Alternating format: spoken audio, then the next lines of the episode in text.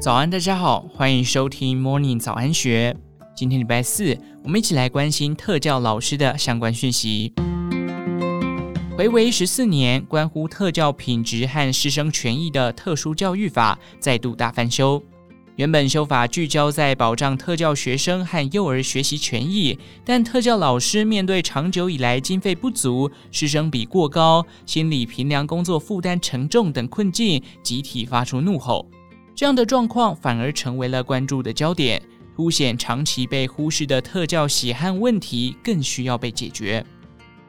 近年少子化趋势下，就学人数越来越少，但令人意外的是，台湾特教生人数却反倒逆势成长。台师大特殊教育学系教授洪立宇解释，我国特教生建出率约只有百分之四，但进步国家通常为百分之五至百分之七，除非特教退步，否则未来特教生数量会持续上升。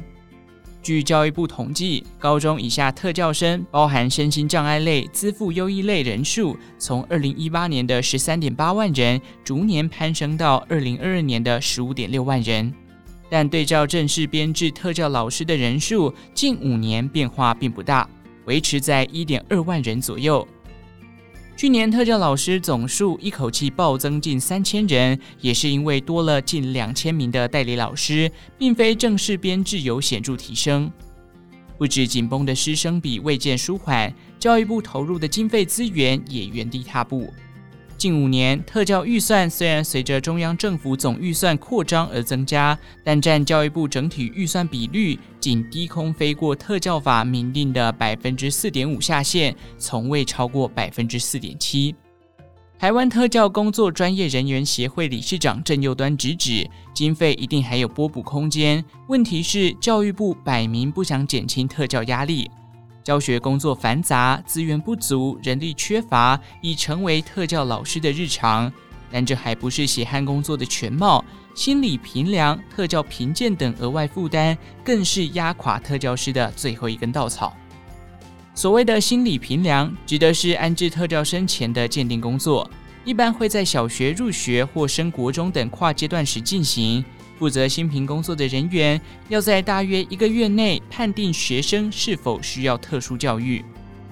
在欧美先进国家，新评多由专业心理师或咨商师进行，但在台湾，新评人员普遍由特教老师兼任。对于新评的专业要求，教育部未定出统一标准。新评人员也不需考取相关专业证照，只需参与地方政府培训，取得资格。长久下来，除了特教老师负责新评的适切性受到外界质疑，繁重的新评案量也让第一线教师难以承受。一般而言，特教老师每年可能接到十个新评个案，每案平均耗费三十三小时，负担沉重。全国教育产业总工会理事长林硕杰点出教学现场的畸形现象。有些特教老师为了心平工作，甚至得放下自己的班级，请代课老师上课，反而让特教生权益受损。担任特教老师三十年的李立宏感叹：老师的本职应是教学，却被外加了心平工作。许多特教老师白天抽不出时间，甚至得把工作带回家，加班累到睡在沙发上，甚至顾不了自己的孩子。更为人诟病的还有不合理的待遇。一位不具名的新北市代理特教老师透露，特教师花数十个小时做一份新评报告，往往只补助一千元。平时带三节课就有一千元了，谁还愿意花时间做新评呢？借着这次修法，教师团体强力诉求，应将新评工作专任化，与特教老师脱钩。一方面减轻工作负担，也把老师还给学生，保障特教生权益。尽管对此修法方向，朝野立委展现高度共识，但教育部态度保守，至今不愿妥协。教育部学务特教司司长吴林辉强调，减轻特教师负担是修法共识，心评人员专任化是方向之一，但不要变成唯一，判以附带决议处理，入法后方向就回不来了。不过，朝野立委仍认为，应在法条中明文规定。时代力量立委王婉玉则点出，相关人力资源配置需要时间，难以一蹴可及，可定五年内朝专任方向努力。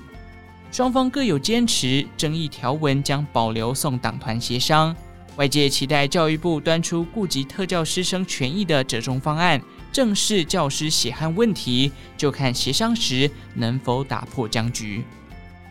以上内容出自《金周刊》一三七六期，详细内容欢迎参考资讯栏下方的文章连结。最后，祝福您有个美好的一天，我们下次再见。